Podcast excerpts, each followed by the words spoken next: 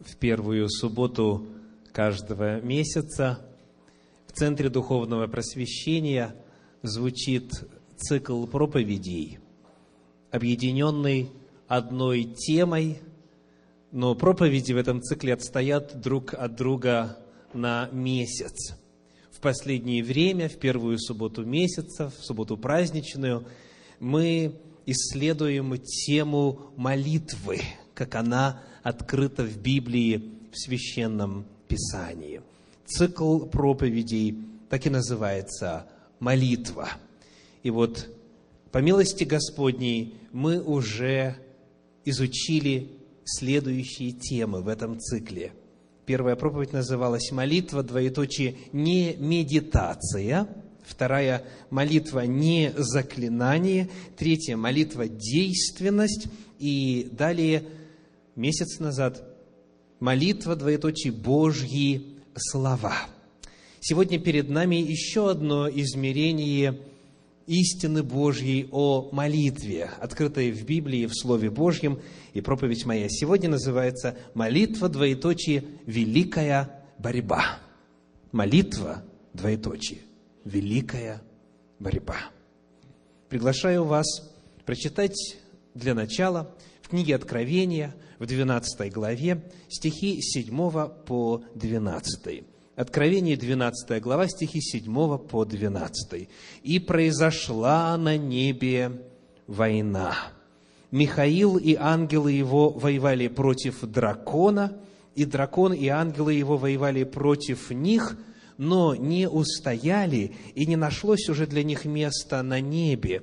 И низвержен был великий дракон, древний змей, называемый дьяволом и сатаною, обольщающий всю вселенную, низвержен на землю, и ангелы его низвержены с ним. И услышал я громкий голос, говорящий на небе, «Ныне настало спасение и сила, и царство Бога нашего, и власть Христа Его, потому что низвержен клеветник братьев наших, клеветавший на них пред Богом нашим день и ночь. Они победили его кровью Агнца и словом свидетельства своего, и не возлюбили души свои даже до смерти. И так веселитесь небеса и обитающие на них, горе живущим на земле и на море, потому что к вам сошел дьявол в сильной ярости, зная, что немного ему остается времени. В этом отрывке Священного Писания – звучат очень ясно минимум четыре истины Божьих. Первая истина заключается в том, что во Вселенной идет война. Во Вселенной идет война, духовная война. Во-вторых, в этой войне, как часто бывает и на земле, есть всего лишь две стороны. Бог и его ангелы с одной стороны и дьявол и его ангелы с другой стороны. Есть две противоборствующие силы. Бог и дьявол, добро и зло, ангелы света и ангелы тьмы. В-третьих, эта борьба, начавшись однажды на небе, переместилась куда? На землю.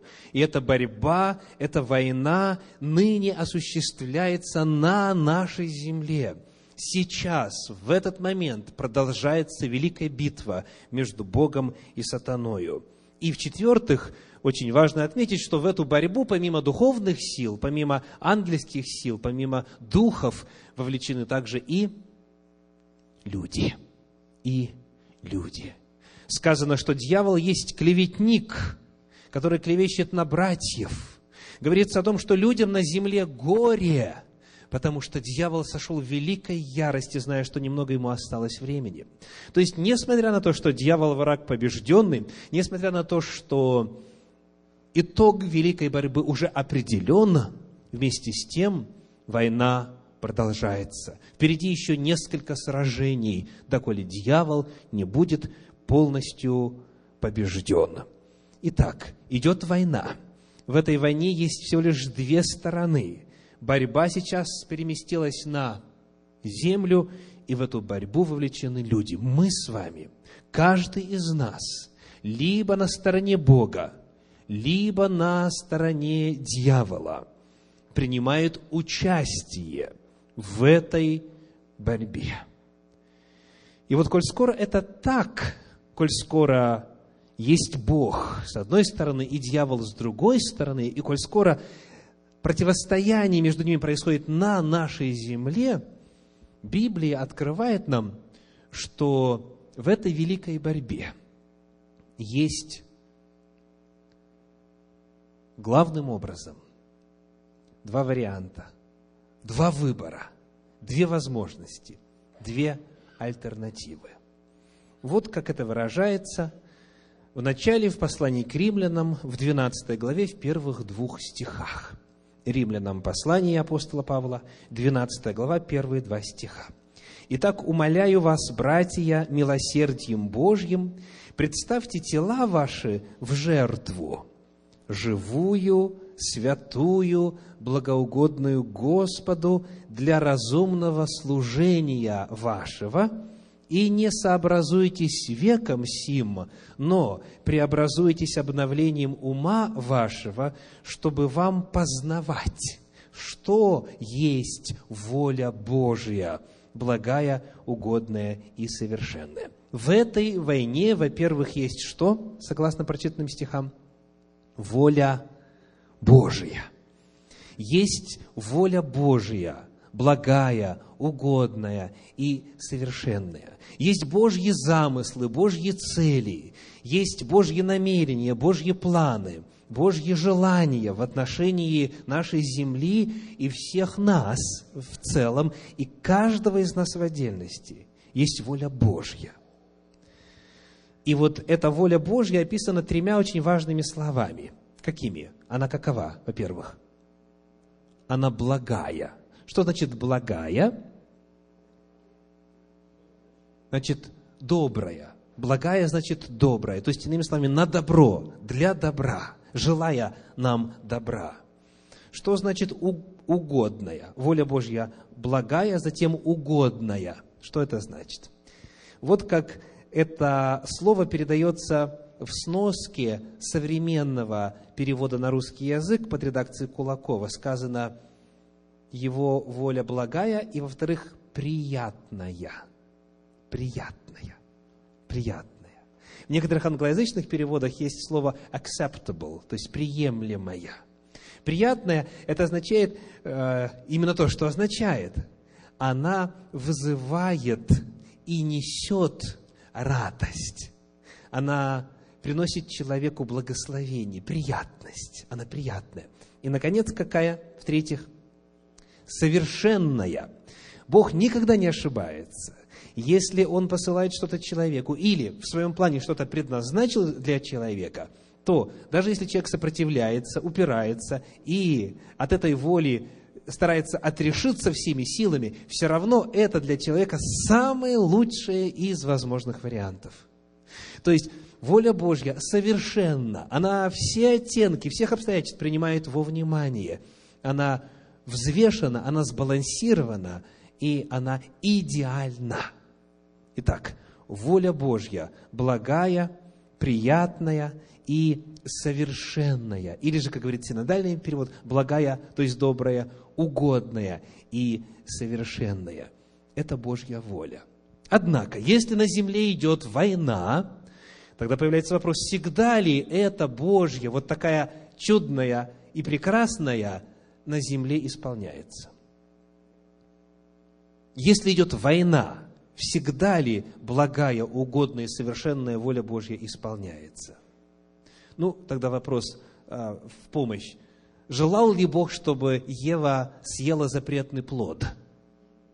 Нет. Его воля была какая? Не ешьте, чтобы вам не умереть. Вот это его воля, благая, угодная и совершенная. Но, к сожалению, на земле произошло нечто не по воле Божьей. И Библия открывает нам, что помимо воли Божьей на земле также действует, реально существует и принимается воля дьявольская. Прочитаем с вами во втором послании апостола Павла Тимофея, во второй главе стихи с 24 по 26. 2 Тимофею, вторая глава, стихи с 24 по 26.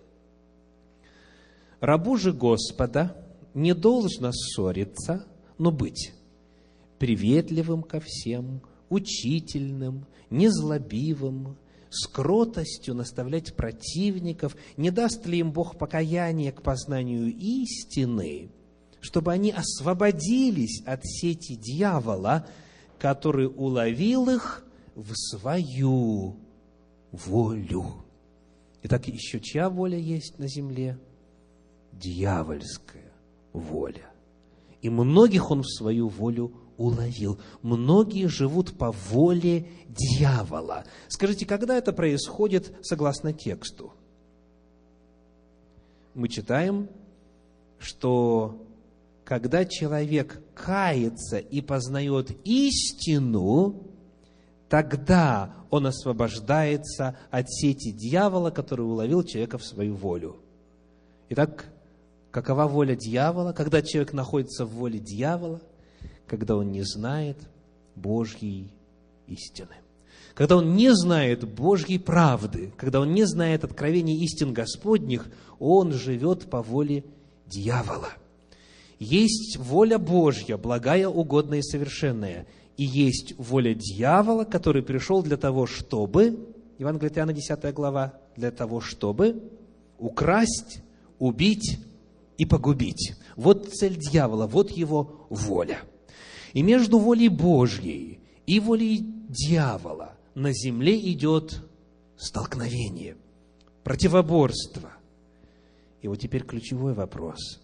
От чего же зависит или от кого зависит, чья воля, Божья или дьявольская, будет исполняться, реализовываться в жизни конкретного человека, в жизни вас лично – Священное Писание отвечает. Первое послание Коринфянам, 7 глава, 37 стих. 1 Коринфянам 7, 37. «Но кто непоколебимо тверд в сердце своем, и не будучи стесняем нуждою, но будучи властен в своей воле, решился в сердце своем соблюдать свою деву, тот хорошо поступает». Разбирается частный вопрос, но нам важна одна фраза, а именно, будучи властен в своей воле. Есть еще а, такое слово в Священном Писании, когда сказано «своевольны». То есть, у Бога есть Божья воля, благая, угодная, совершенная. У дьявола есть его воля – украсть, убить и погубить. А у человека есть своя воля. Бог дал человеку выбор. Бог дал человеку свободу выбирать и он может воспользоваться своей свободной волей для того, чтобы принять в свою жизнь либо волю Божью, либо, к сожалению, волю дьявольскую. Человек в этой великой борьбе обязательно становится либо на одну сторону, либо на другую сторону он либо с Богом себя отождествляет, принимая Божью истину и принимая Божью волю, либо с дьяволом себя отождествляет, отвергая Божью истину или не зная ее, и тогда живет, часто не ведая по воле дьявольской. На земле главный вопрос, который решается, как раз-таки заключается в том, какую волю изберет человек, Божью или дьявольскую, воспользовавшись своей свободой воли. Почему мы говорим об этом в контексте молитвы? Потому что молитва в духовном мире как раз-таки и является способом заявления человека о том, на чьей стороне он желает быть, чью волю в свою жизнь принимает, и как желает жить. Молитва дана нам в качестве средства позиционирования себя в духовном мире, в качестве средства, которое человек может использовать для того, чтобы отождествиться либо с Богом, либо, не дай Бог, с дьяволом. Не все на земле происходит по Божьей воле. К великому сожалению, как Библия пишет неоднократно, многие живут по воле князя, господствующего в воздухе. Послание в Ефес, 2 глава, 1 стих. Есть воля дьявольская, и многие живут по воле дьявольской. И вот Господь дал нам чудное средство, дал нам молитву, для того, чтобы мы могли в этом важнейшем вопросе, в этой важнейшей войне, в великой борьбе между добром и злом сказать свое весомое слово. От того, что человек произносит в молитве, что он направляет, какие слова направляет в духовный мир, зависит, чья воля и в какой мере будет исполняться в жизни конкретного человека. Посмотрим, как это описано в Священном Писании. В книге Псалтирь, в 39 главе, читаем стихи 7 и 8. Псалом 39 в английской Библии 40, стихи 7 и 8. «Тогда я сказал, вот иду, в свитке книжном написано о мне. Я желаю исполнить волю Твою, Боже мой, и закон Твой у меня в сердце. Человек может вслух заявить, человек может в молитве провозгласить, «Я желаю исполнить волю Твою, Боже. Я Тебя принимаю, Твою волю благую, угодную и совершенную». И Иисус именно так учил нас молиться. В книге Евангелия от Матфея в 6 главе читаем стихи 9 и 10. Матфея 6 глава 9 и 10. «Молитесь же так, Отче наш, сущий на небесах, да светится имя Твое, да придет царствие Твое, да будет воля Твоя и на земле, как на небе». Эта фраза молитвы Господней показывает, что, к сожалению, на земле воля Божья пока еще не исполняется так, как на небе. И этой молитвой человек призывает, во-первых, в свою жизнь, а во-вторых, в жизнь своей семьи, далее в жизни всего человечества, Божью благую, угодную, совершенную волю. Мы молимся, да будет воля Твоя Божия, и на земле, как на небе. Там, на небе, воля Божья исполняется безукоснительно. Там небожители живут в совершенной гармонии, радости и счастье. Но на земле, к сожалению, не все так хорошо. Горе живущим на земле. Потому что к вам сошел дьявол в сильной ярости, зная, что немного ему остается времени, предостерегает Священное Писание. Иисус Христос учит нас в молитве – призывать волю Божью в свою жизнь. Молитва является способом нашего определения в духовном мире, на чьей мы стороне.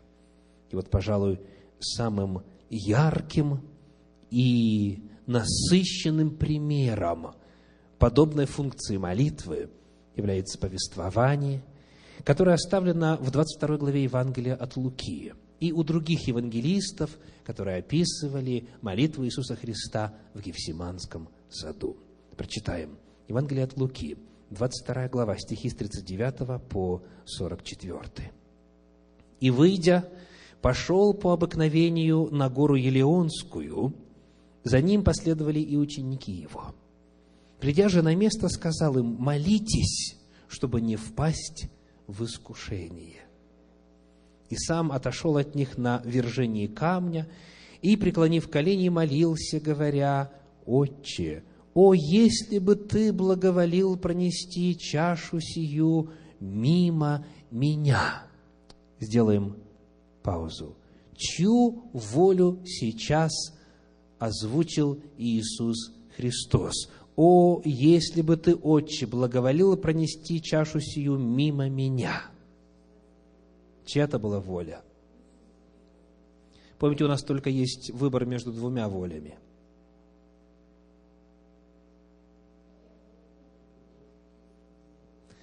Еще раз читаем.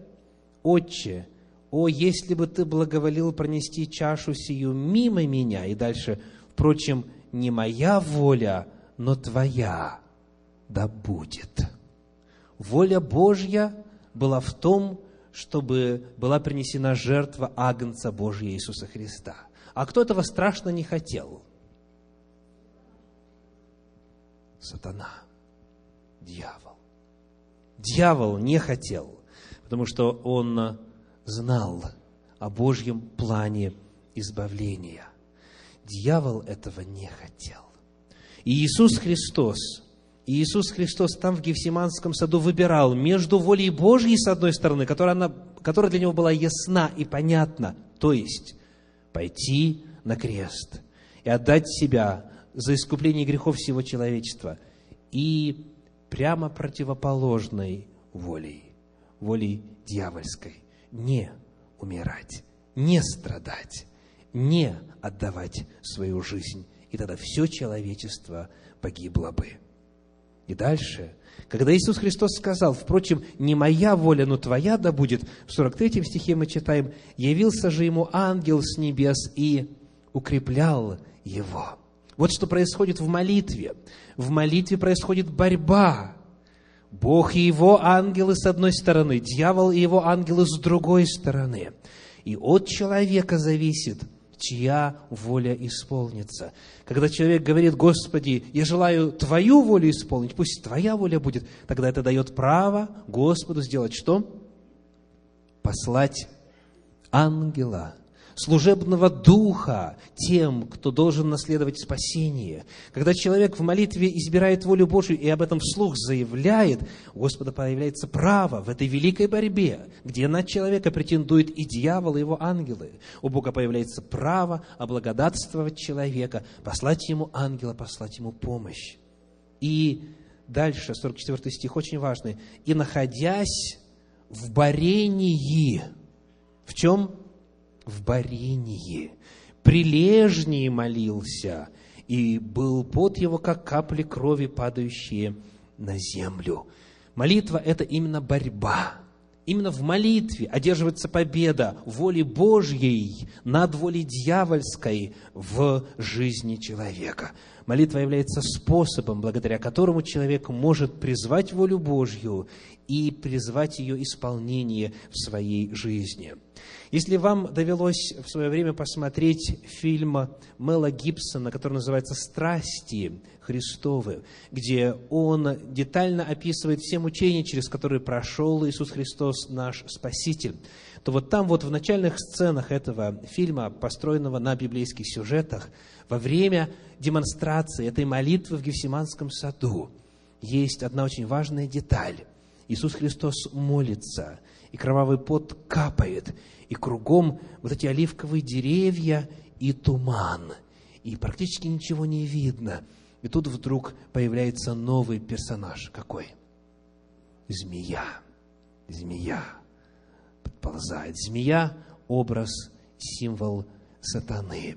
Именно вот так вот происходила борьба. И дальше, когда Иисус Христос в молитве все-таки утвердился на стороне Божьей воли, в этом фильме показано, как Он берет и наступает на голову змеи. И тогда образно, символически исполняется пророчество, что семя жены поразит змея в голову. Вот иллюстрация того, как в молитве происходит противоборство двух сил. Вот каким образом молитва является способом выбора в пользу Божьей воли.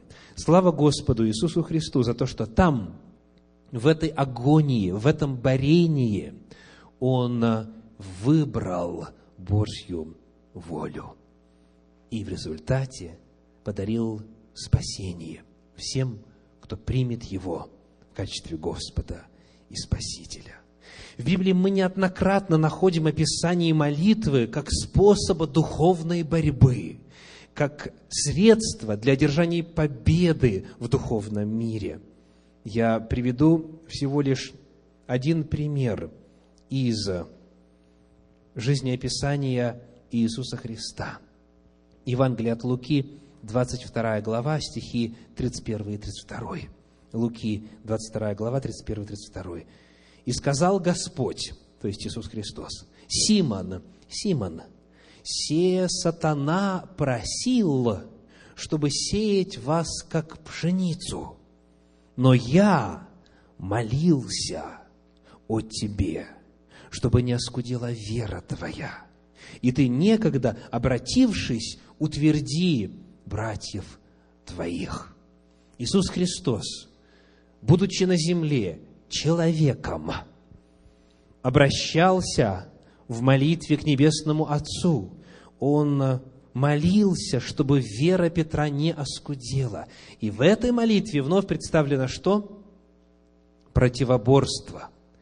Сатана просит, у сатаны есть своя воля, он хочет, чтобы Петр погиб, а Иисус Христос просит об исполнении воли Божьей, благой, угодной и совершенной. Сатана просил, и Иисус Христос просил. И молитва Иисуса Христа одержала верх, потому что пророчество его исполнилось, ты некогда обратившись, то есть у Петра, как знал Иисус Христос, будет отпадение, будет отречение от Спасителя с клятвою, но после этого произойдет что? Обращение. Произойдет новое рождение. И ты, обратившись, укрепи, утверди братьев твоих. Так и произошло.